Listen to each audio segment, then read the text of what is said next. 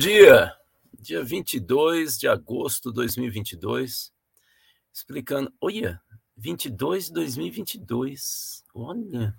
Bom, é, eu já vou avisando vocês logo de cara, antes de dar bom dia para o Abel e para os outros, que em função da, do ataque de bolsonarista nas lives que eu participo, estou usando agora óculos de delegado da Polícia Federal. Tá ok? É, na verdade, é que eu tive, depois do Covid, não sei se vocês se lembram, eu tive como sequela uma piora no meu olho. Vocês vão achar que é direito, mas é esquerdo. Aí eu tive que ir na oftalmo e ela pediu para mudar as lentes. Então eu primeiro, esse aqui é um sobressalente. Eu eu mudei esse aqui. Foi coisa de três dias que o óculos retornou. Aquele que eu uso normalmente, ele vai estar só na semana que vem. Vamos ver se eles entregam antes. E depois eu vou fazer um multifocal, né, um pouco com armação, segundo ela, mais moderna.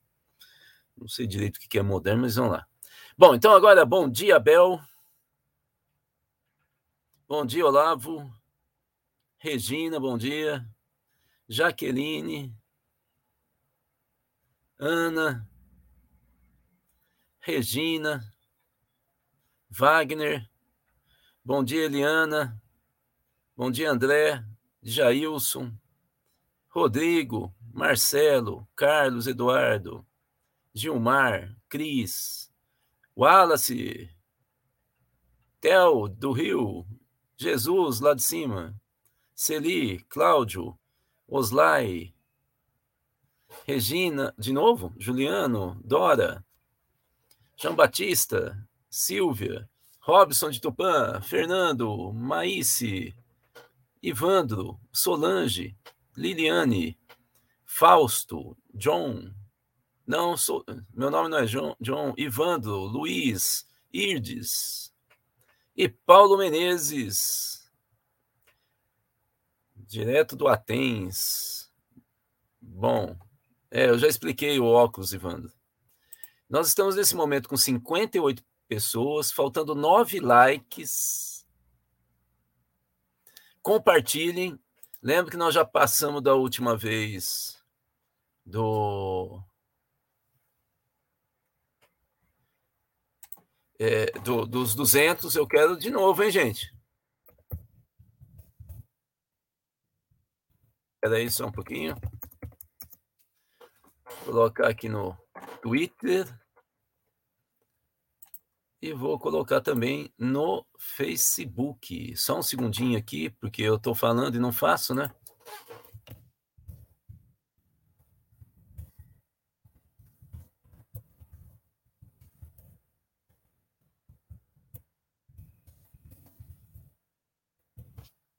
Pronto, aí está. Voltando aqui para a live. Então, olha, Vamos, eu vou começar já de cara. Oi, Samara. Oi, Rosana. Oi, Paulo. Admilson. Zé Adão. Rodrigues. Paulo. Tiago.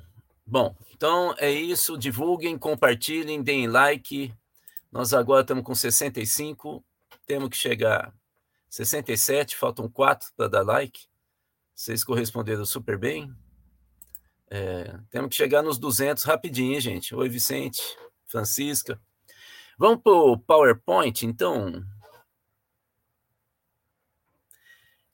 A capa é igual do, em alguns poucos slides da, da, da apresentação que eu fiz ontem no DCM domingo. De novo, para quem entrou depois, o Edemir. Esse óculos aqui é porque o meu. Esse aqui é sobressalente, está trocando a lente. Vai demorar uns sete dias, mais ou menos. Vamos nessa, então. Primeira questão é a pesquisa que saiu agora. Saiu nova pesquisa BTG FSB e, segundo eles, tudo igualzinho. Tudo igualzinho. É, houve uma pequena variação dentro da margem de erro. Lula está com 46 e o Bolsonaro com 36. É, então, assim, está dentro da margem, mas é a pesquisa publicada agora, mantém vantagem de 10 pontos percentuais sobre o Bolsonaro, segundo a, a pesquisa BTG-FSB, tá bom? Segundo essa pesquisa aqui. Saiu agora. Saiu agora. Então, vamos lá. Oi, Maria Cristina.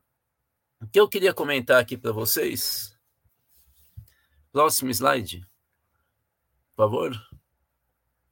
É que as duas pesquisas, como eu falei ontem, as duas campanhas, como eu falei ontem, ao meio-dia no DCM. Oi, Silvio.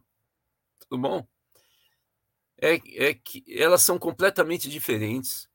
E como nós estamos acostumados a medir a força eleitoral pelo jeito da campanha Lula se organizar, nós vamos ter bastante dificuldade daqui por diante para fazer uma análise precisa do que está acontecendo. Então, veja, aqui nós temos duas fotos do que aconteceu na semana passada.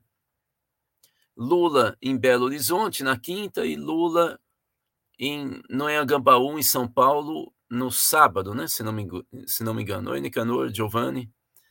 É, vocês veem que é uma multidão, né? Tem toda uma discussão sobre quantas pessoas tinha realmente no Anhangabaú, mas o Anhangabaú, segundo a Companhia de Engenharia de Trânsito, CET, de São Paulo, comporta 40 mil pessoas. Então, com certeza, não tinha mais do que 40 mil pessoas. É, bom dia, Elizabeth. E eles fazem um cálculo de quatro pessoas por metro quadrado. Mas, oi, Richardson mas todos é, é, que estavam é, aqui, que estavam lá, disseram que perto do palanque, como é comum, tinha mais do que quatro pessoas por metro quadrado. Então, nós vamos ficar com essa história de, de, de 40 mil.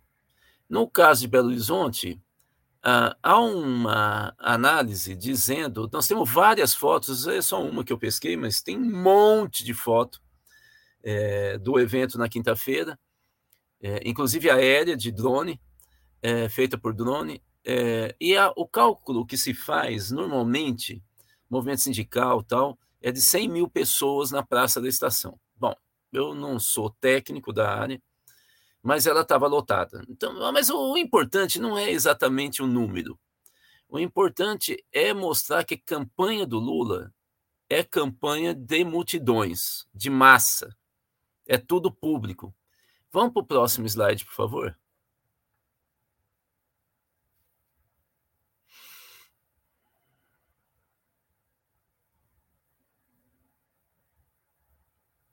Acontece que a campanha do Bolsonaro não é pública. É uma campanha privada. Oi, Marina. Oi, Silvio, Silvia Borro. É uma campanha feito, feita sempre na microfísica. E não vem me falar que é igual de 2018 no WhatsApp. É igual, mas não é no WhatsApp. O que eles acionaram, que vocês vão ver daqui a pouco. Oi, Cláudio Magalhães é eles acionaram as células evangélicas. E célula evangélica não segue exatamente os bispos, os grandes quadros das igrejas, ele segue o coordenador de célula. Ô, oh, Zides, tá bom. Aí você posta alguma coisa no privado que eu vou ver aqui, se você quiser falar comigo.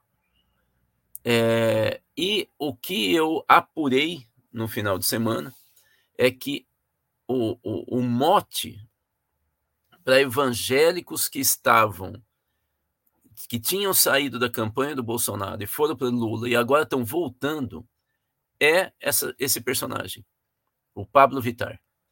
Em muitas células de várias células evangélicas de, compostas por várias classes sociais, célula de classe média, média alta, trabalhadores, gente de favela. Claro que não é estatística, mas eu, eu achei muito impressionante que eu ia conversando com gente que eu conheço e eles iam confirmando, é, disseram que o Pablo Vitar foi citado porque a drag queen foi evangélico. Volta, por favor, o slide, Osiris. Quero mostrar aqui por que, que eu coloquei esse slide. E, pelo visto, Osiris caiu. Ele está com um problema aqui, ele resolveu trocar de de sala da clínica dele, justamente agora. É demais. Deixa eu ver se ele mandou alguma notícia aqui para mim.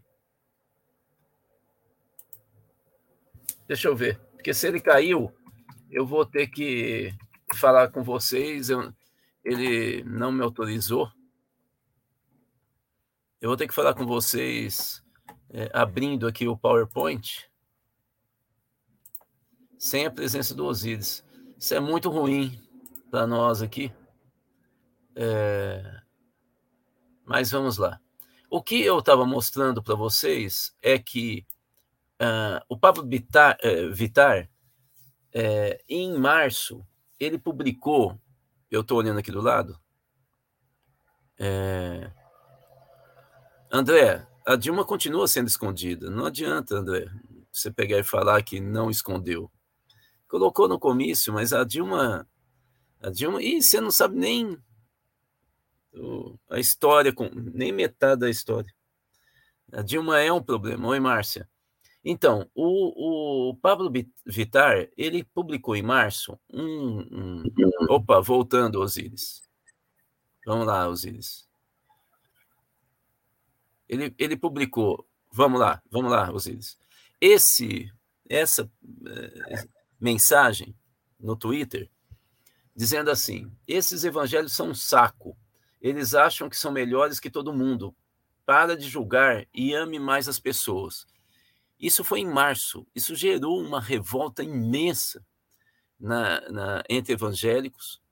E é, essa publicação voltou a, a percorrer é, a discussão em várias células evangélicas. Ô, Osíris, dá uma segurada aí, Osíris, senão a gente vai desorganizar muito a, a, a live de hoje aqui. Bom, é, vamos para o próximo slide, por favor. Essa aqui é uma matéria que saiu do, do, do Globo, se não me engano. É, do Globo Política, que foi publicado uh, ontem de manhã, às nove da manhã.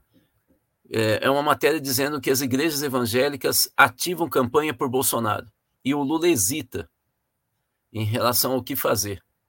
De qualquer maneira, vocês estão vendo que a foto da, do Globo é o Lula num comício. Vocês estão entendendo que assim não tem foto do Bolsonaro em comício. São duas formas de fazer campanha totalmente distinta, distintas, totalmente distintas. Vamos para o próximo slide, então. O que, que eu queria dizer para vocês é: o que parece que quem está comandando mesmo a campanha do Bolsonaro é o Carluxo, o homem do Matrix brasileiro. O filho Carlos Bolsonaro, que disputava a orientação da campanha com o irmão Flávio Bolsonaro. O Carlos ele não coordena a campanha, mas ele coordena as páginas do pai, do Jair Bolsonaro, e o Flávio é coordenador com o Centrão da comunicação da campanha do Bolsonaro. A impressão que passa é que o Flávio, que defendia uma campanha que fosse além da bolha, perdeu para o Carluxo, que defende que a campanha reforce a bolha e alimente o fanatismo, que feche, que crie e reforce a ideia de uma realidade paralela e estimule uma guerra santa. Essa é a visão do Carluxo. Então, vamos ver os últimos slides de hoje que eu fiz, são três. Vou pegar os dois próximos. Olha como que a, a, as comunidades fechadas evangélicas trabalham uma realidade paralela.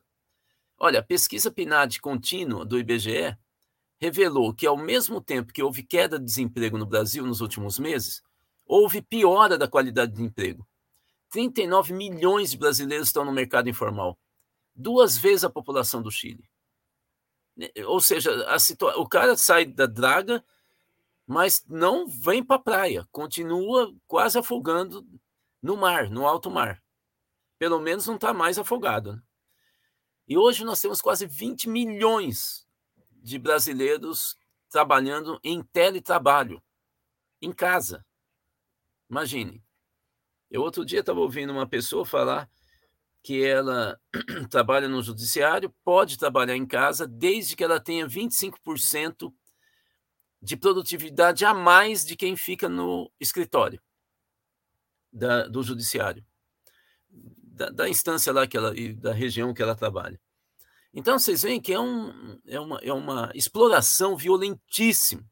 Essa é a realidade.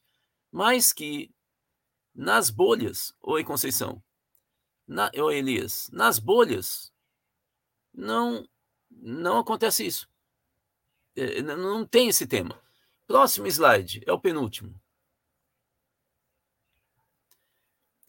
E é uma realidade completamente paralela. Por exemplo, vocês estão vendo ali a matéria do valor econômico, toda direita, de hoje, dizendo que com juros altos e aumento do custo, os empresários estão vendo a taxa de lucro cair e é, estão repassando, obviamente, esse custo para os produtos. Né?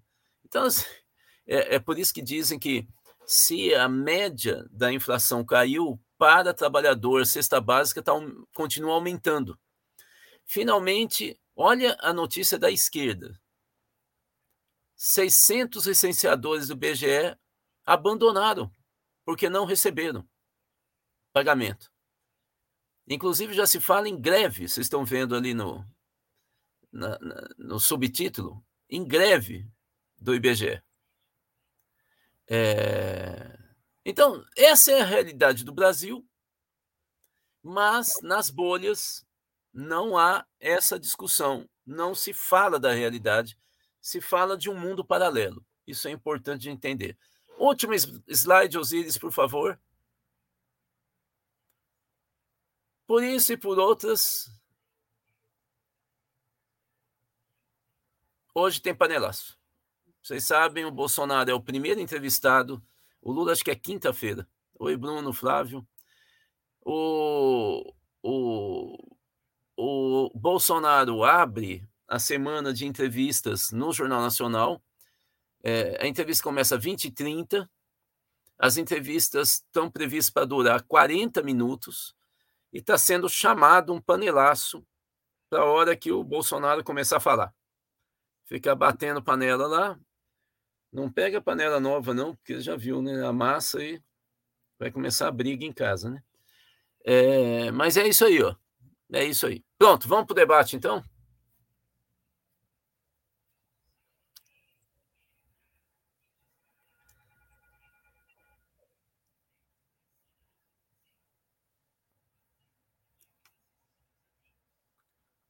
Richardson. Rudá, essa foto do Lula na Praça Estação é da penúltima visita dele. É da semana passada, o palco estava montado do outro lado da praça. Beleza. Não, eu falei, tem muita foto. Tem muita foto, Richardson. É, do... E a minha questão não era exatamente fazer o registro, era mostrar como que o Lula e o PT trabalham com eventos de massa. O, o Bolsonaro não está trabalhando. Claro que teve as motocicletas, mas não vou dizer que isso é massa, mas ele vem abandonando e jogando mais peso nessa comunicação micro, é, intimista. André, cadê a imprensa que dizia que o PT ia esconder a Dilma? Em todo lugar, André. Eu sei que você quer ser otimista, mas a Dilma não é querida dentro do PT.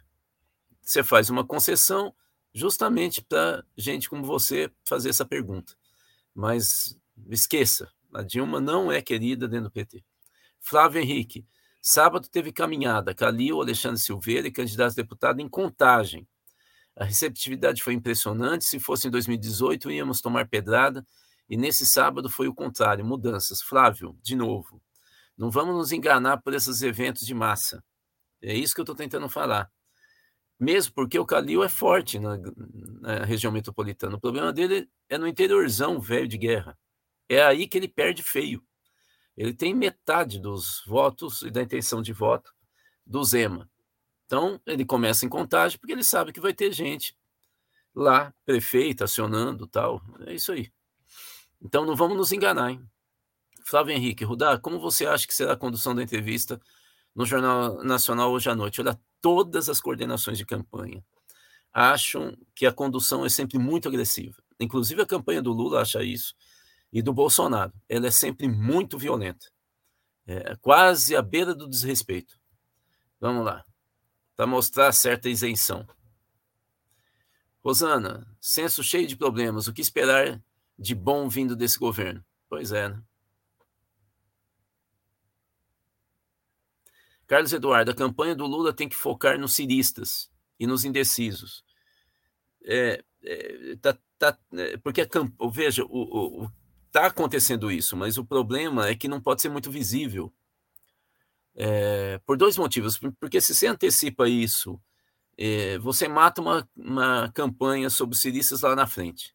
O que, que é lá na frente? Última quinzena de setembro.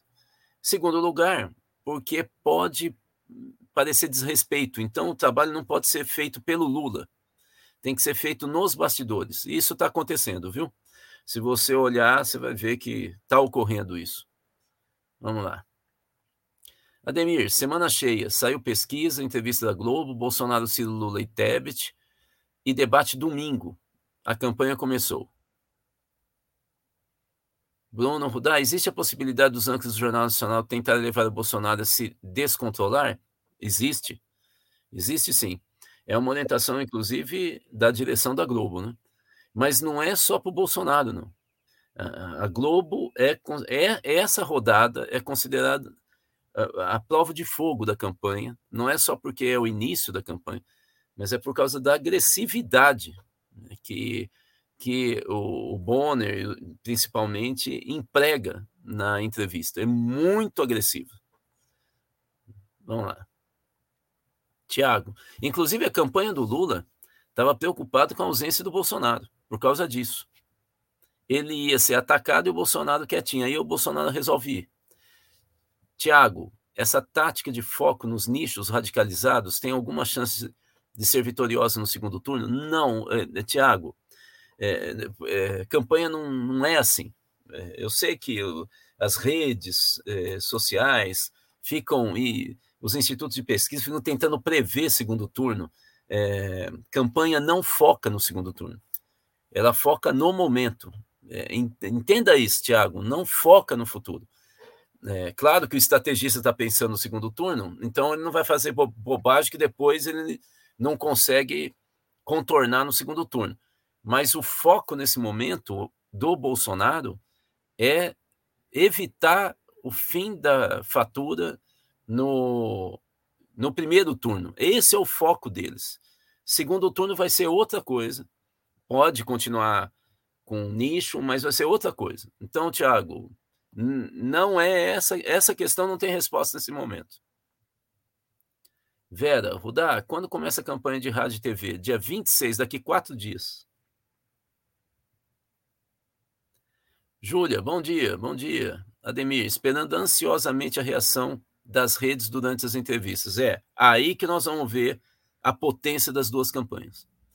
Vai ser uma guerra, uma guerra. Maria Cristina, alguma informação sobre a propaganda que começa hoje? Qual propaganda que começa hoje, Maria Cristina? Fausto, sobre células evangélicas é real. São milhares, na média de 15 pessoas, incluso dividida por classe social e intelectual. E que o coordenador recebe orientação para discutir assuntos políticos. Olha, eu conheço um monte de célula. Ele pode até receber, mas os coordenadores são totalmente diferentes e eles agem é, a partir de uma da experiência pessoal deles. É gente que sabe falar, muito atenciosa, muito cuidadosa, que faz testemunho de vida, ou seja, muita caridade, muito apoio, né?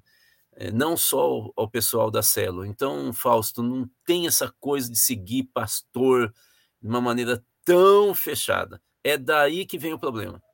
Não adianta você falar com bispo, com cúpula de igreja tal, que lá embaixo a história é outra. Vamos lá. Ademir, o assessor do Ciro Castanho, creio seja o nome, insinuando no Twitter que o câncer do Lula voltou. Pessoal completamente doido.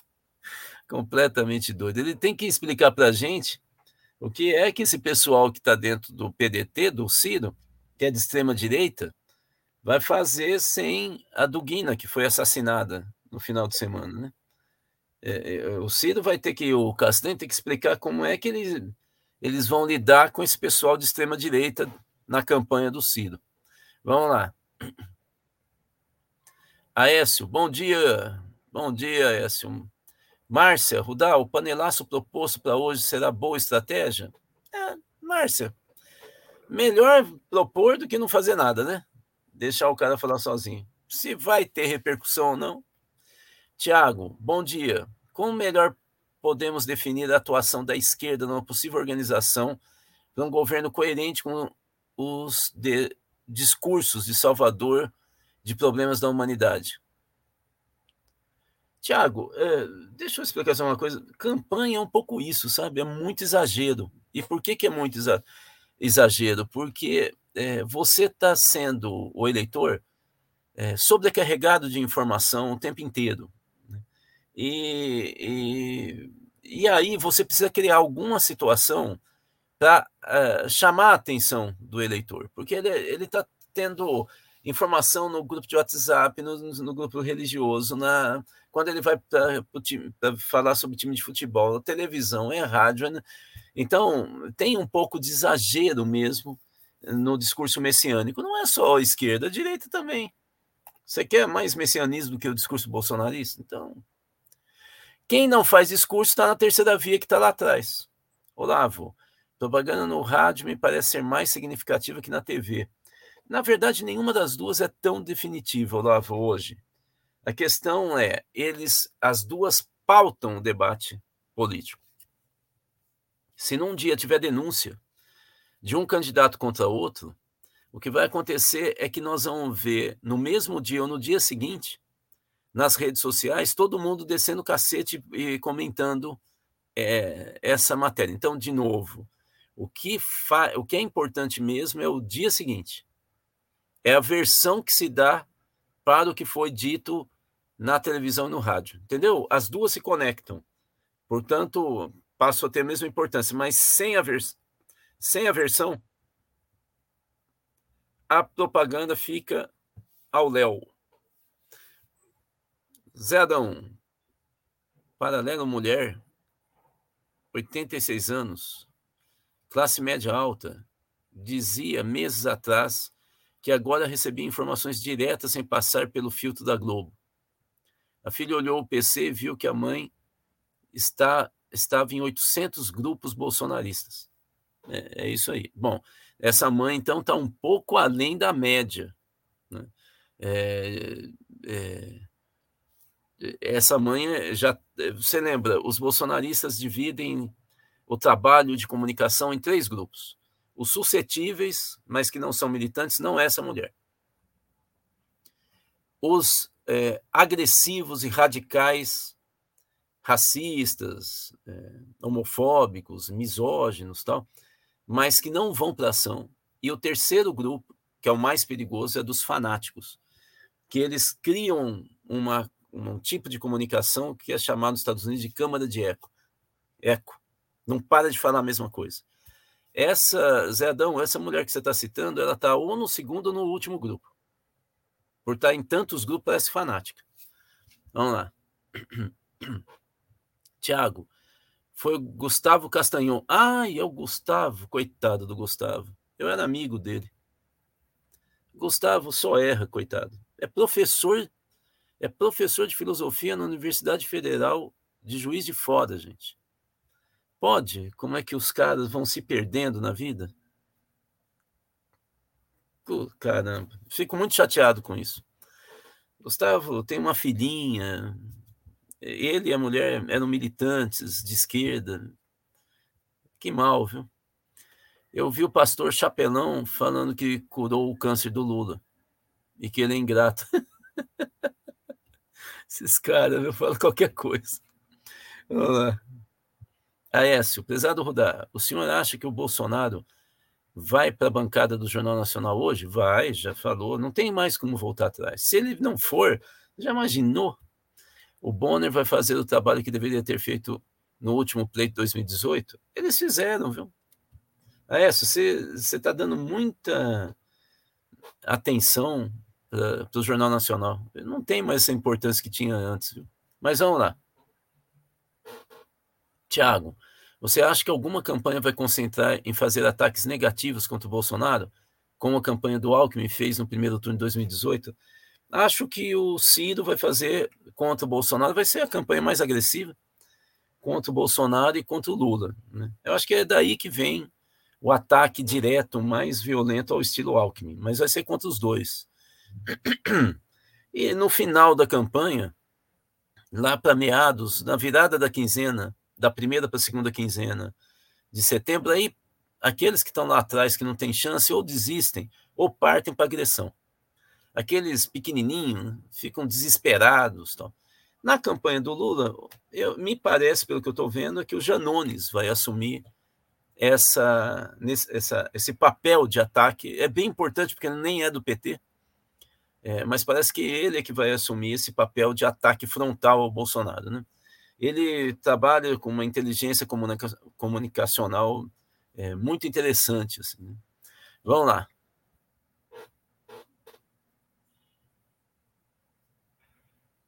Jefferson, bom dia. O que pode mudar o cenário? A TV, as campanhas? Ou não dá mais tempo para nada? Não, claro que tem tempo. São os fatos políticos e, novamente, a, a versão que você vai disseminar depois do fato. Fato político no mundo das redes sociais não é o essencial. Ele é a base, é o substrato. Mas o que é essencial na disputa política é o dia seguinte, é a repercussão.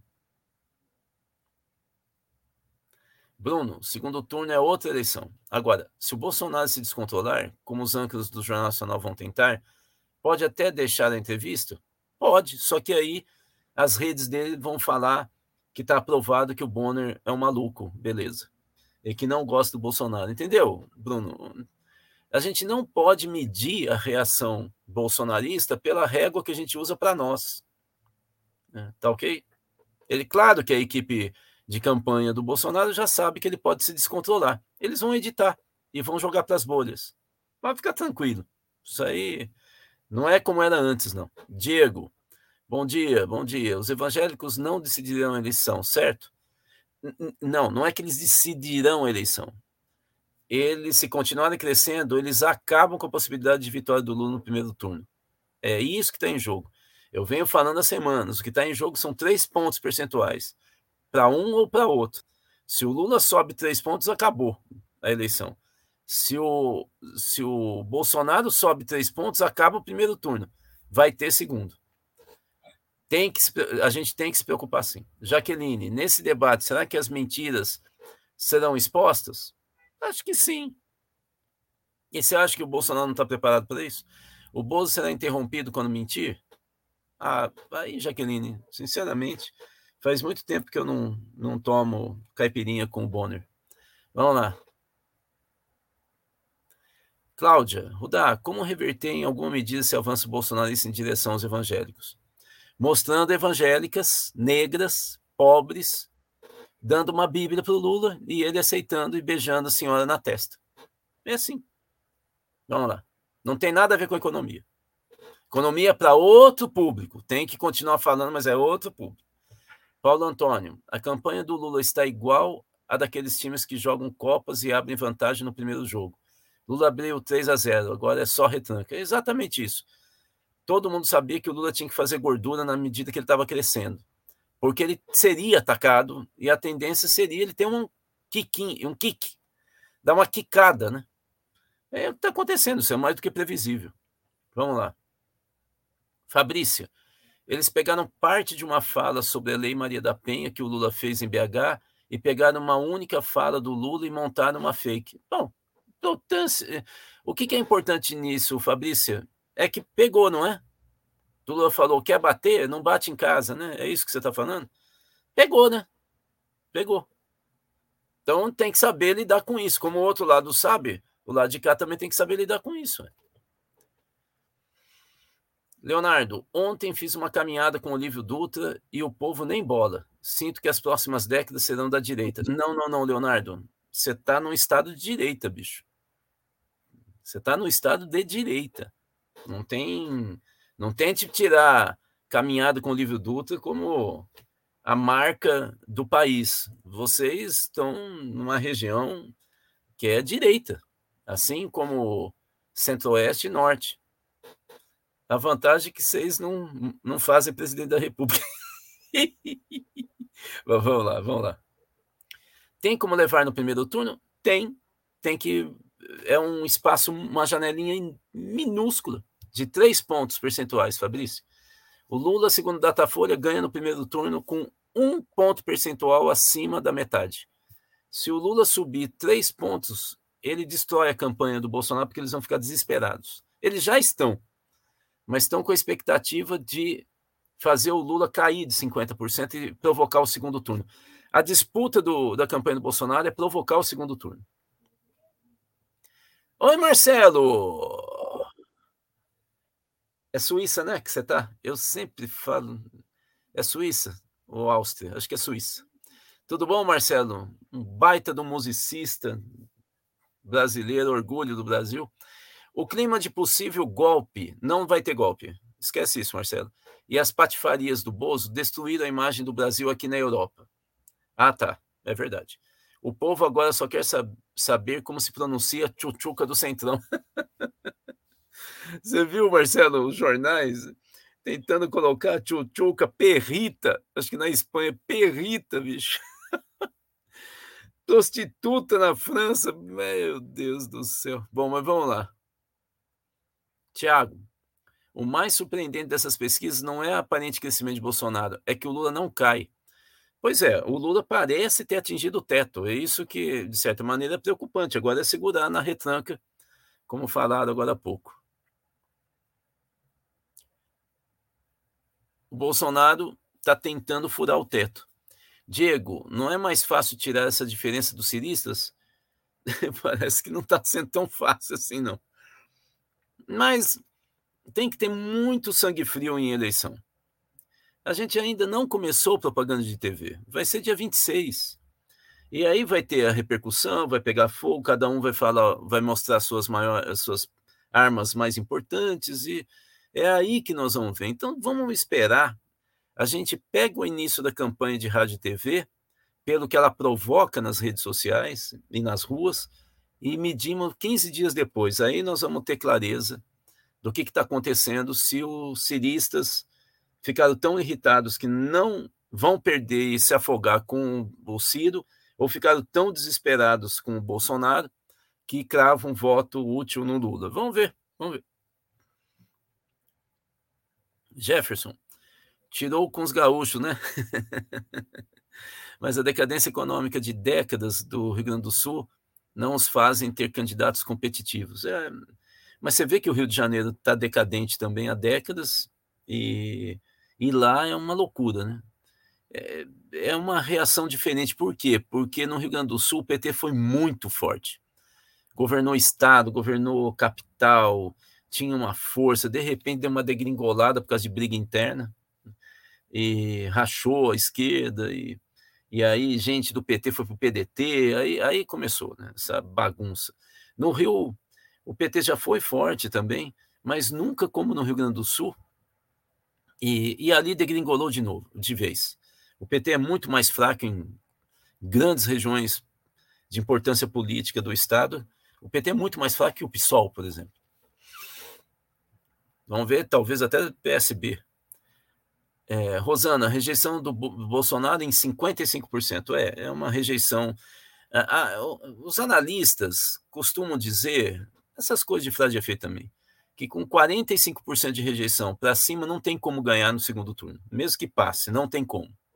É, é essa a discussão que é feita. 55, ele vai tentar baixar, mas isso aí eu acho muito difícil. Abaixar significativamente. Vamos lá. Virgílio, se melhorar, São Paulo ganha no primeiro turno. É, pelo menos está estável, né? o que é importante. O Lula Nesse momento, ganha em São Paulo, ganha em Minas, ganha no Rio. Virgílio, de novo, a imprensa não quer Lula no primeiro turno. Ele sai forte. A imprensa pode querer o que ela quiser, ela não comanda nada. O peso da imprensa desde 2006 na definição de uma eleição é zero. Jaqueline, Rudá, sei que não é o tema, mas você pode explicar a morte da moça ligada à extrema-direita? Bueno, Osíris, vou fazer o seguinte: eu vou mandar para você. Eu vou mandar para você. Uh, deixa eu ver aqui, ó. Duas coisas. Só um segundo aqui. Eu vou mandar para você dois slides é, dela, só para explicar um pouquinho. E se o pessoal quiser, eu, eu faço um o programa de. Eu vou propor perda cultiva de quarta, ou a minha análise de conjuntura de, é, de sexta, eu prometo que eu falo, explico com mais detalhes o que é que o pai dela pensa. Aí, Osíris, já mandei para você o primeiro slide e aqui o segundo. Se você puder colocar na tela, já mandei para você. Ah, o Ademir está topando na quarta a gente falar sobre o tradicionalismo. Beleza. Ok, Ademir. Estou só esperando. O Aécio pergunta: Prezado Rudar, em caso de segundo turno, é possível que o Bolsonaro dê corda para os mais fanáticos? É. Mas eu acho que é mais. É, é isso que ele quer. Igual o Capitólio nos Estados Unidos. Eu, enquanto. Aí, aqui é o primeiro slide, gente. Essa é, é da área é, do Guina que foi assassinada no final de semana. Só para vocês entenderem, ela, ela pegou o carro do pai, é, o Alexander Dugin, um dos principais assessores do Putin. É, o, o, ela pegou o, o, carro do pai na última hora, o Dugin passou para ela, é, é, não sei por que motivo, eles estavam num encontro do tradicionalismo, que é o que vou, nós vamos discutir na quarta-feira, e, e tinham, tinha sido plantado, é, há uma série de hipóteses, é, tinha sido plantado do lado de fora do carro uma bomba, embaixo do, do, do assento do motorista. E, e ela sai na periferia de Moscou e ainda na rodovia entrando em Moscou explode essa bomba e o carro é atirado para uma cerca e aí pega fogo e ela é assassinada. É, aqui tem um texto do, de uma entrevista. Ela tinha 29 anos, filósofa, como pai. Veja essa passagem da entrevista dela para vocês entenderem o que, que é que o Putin pensa e o que, que esse pessoal pensa. A quarta teoria política, aí ela dá uma pausa e diz: esse é o projeto das melhores partes da ordem divina, gente, que podem se manifestar em nosso mundo. A quarta teoria política pega do liberalismo tomamos a ideia de democracia, mas não em seu significado moderno, eles são contra a modernidade. E liberdade no sentido sentido evoliano. Eu vou depois falar quem é Évola. Na quarta-feira. Do comunismo aceitamos a ideia de solidariedade, anticapitalismo, anti-individualismo e a ideia de coletivismo. Do fascismo tomamos o conceito de hierarquia vertical e a vontade de poder, o código heróico da, do guerreiro indo-europeu. Essa é a visão deles. Ela era uma líder internacional do movimento pan-eslavista, que é a ideia da Rússia ocupar novamente o espaço que, era, que ela tinha com o período czarista russo, anterior à Revolução Russa, portanto, eles são contra o materialismo e a favor da honra é, medieval, digamos assim, ou de outros tempos. É, é isso que eles pregam, e eles queriam a guerra para destruir a Ucrânia. Porque tinha a ver com a ideia do ocidentalismo estar entrando no mundo eslavo, de cultura eslava, via Ucrânia. Então, eles querem que a Ucrânia volte a fazer parte do pan-eslavismo do período do Império Czarista Russo. Esse pessoal maluco, gente. A, pro, a próxima foto Osíris, que eu mandei para você, é o carro, é ela do lado esquerdo, o carro, foto do carro explodindo, pegando fogo, e o pai, o Alexander Dugin, do lado direito, é, vendo quando chegou até o acidente, desesperado, porque ele estava próximo, inclusive, naquele evento que eu falei do tradicionalismo. O alvo era o Dugin, o alvo era ele. A, o, o governo da Ucrânia diz que ele não tem nada a ver com isso, mas vocês imaginam o que vai acontecer agora na guerra da Rússia contra a Ucrânia, tendo a morte dessa menina, filha do, de um dos principais assessores do, de políticas externas, de política externa do Putin. Né? Então, coisa é, maluca. Quarta, nós vamos detalhar então isso, gente. Quarta. Tem mais pergunta? Aécio, é, eu já respondi esse, essa é a intenção do Bolsonaro. Cláudio, no Rio, o PT pisou na bola ao evitar apoiar o Brizola em alguns temas como segurança pública. Isso gerou desgaste e até hoje precisam ser administrados, não acha?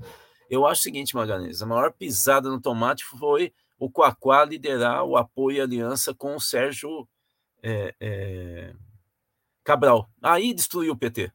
Aí destruiu porque entrou toda aquela jogada, se é que eu me faço entender, do Sérgio Cabral, envolveu o PT, aí acabou. A imagem da Benedita não conseguiu contrabalançar a imagem do PT Quaquá. É uma desgraça. E o Quaquá é tão forte que, com todas essas besteiras destruindo o PT, ele é um dos vice-presidentes nacionais do PT. Márcia, Rudá, a rádio e TV Jovem Pan são super tendenciosas. Conheço gente que assiste a eles. Na campanha vão manter o ritmo? Claro, vai ganhar dinheiro. Você acha que eles são do jeito que eles são por quê?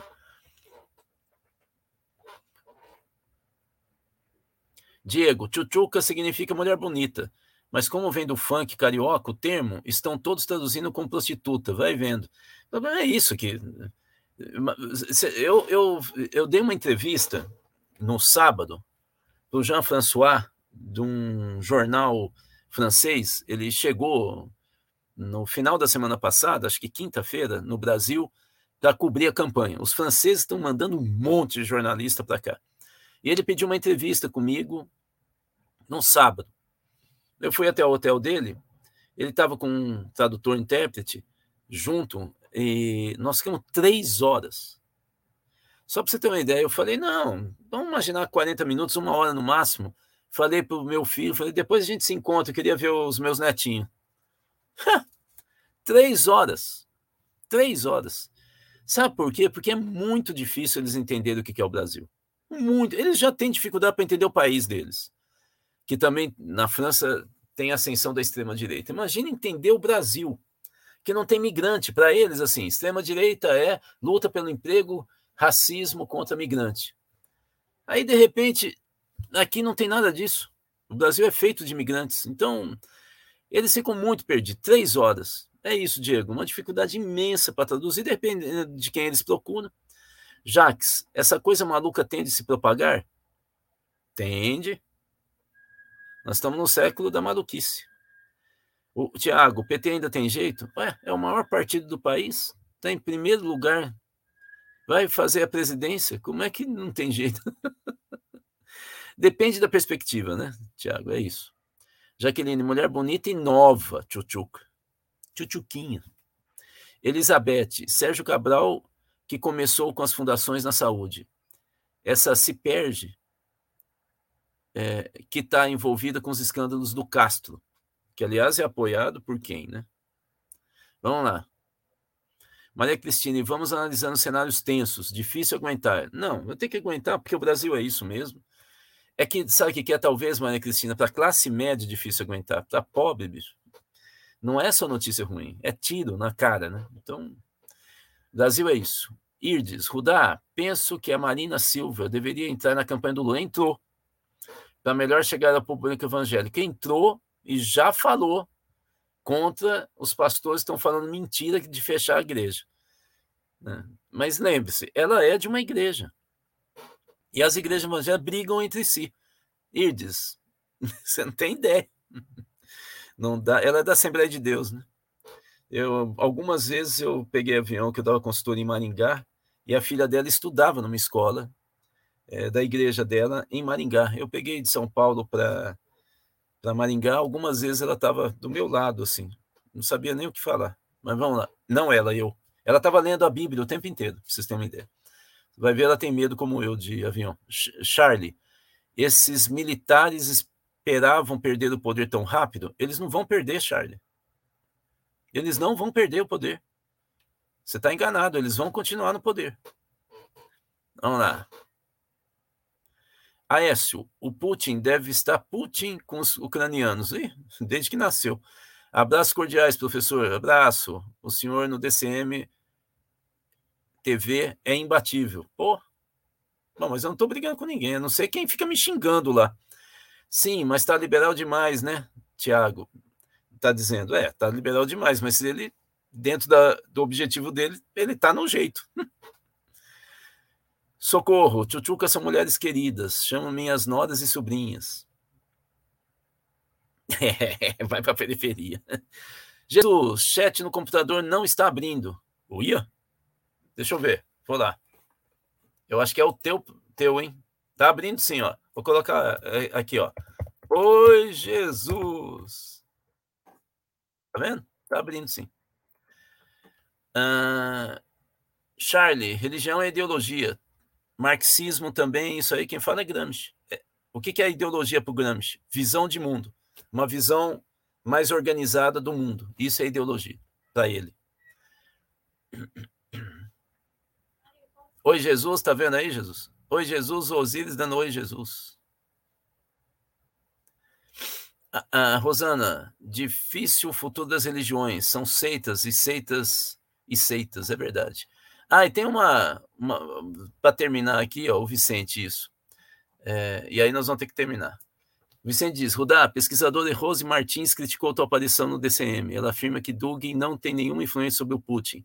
É isso que dá a pessoa usar o título e não ser bom profissional, né? Eu escrevi para ela, falei, ó, você tem que ser mais profissional, Rose. Você está falando bobagem.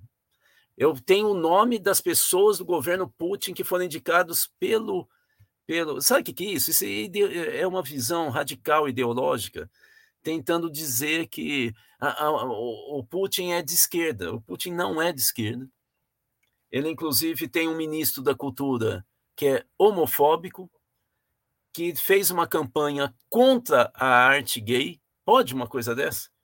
E o Putin foi a público falando que ele estava certo porque o, o, a Rússia defende os valores conservadores e tradicionais. Então, assim, é de, esse, pessoal, esse pessoal que aparecer, sabe o que, que é isso? É escada, Vicente. Uma pessoa que não tem muita projeção e aí tenta subir em cima de mim. Fazer o quê? Olha o Rui. Putin de esquerda. Desde quando? Desde quando? Bom, gente, estamos terminando a live de hoje, 5 para as 9. Eu fiquei de. Eu tenho uma entrevista às 11, mas um carro vai me pegar aqui às 10. E eu fiquei de antes comprar umas coisas porque meus filhos vêm almoçar em casa. E pelo que a Cláudia disse, não tem o que ela gostaria que meus filhos comessem. Então eu vou ter que sair agora. Vamos então com o cântico do Bruno Pereira, assassinado pelo bolsonarismo e pelas madeireiras do Amazonas e pescadores, segundo eles, né? Pescadores é, clandestinos. Como a gente prometeu, até o último dia de dezembro da última live desse ano, nós vamos terminar sempre com esse cântico, lembrando uma homenagem ao Bruno. Boa semana!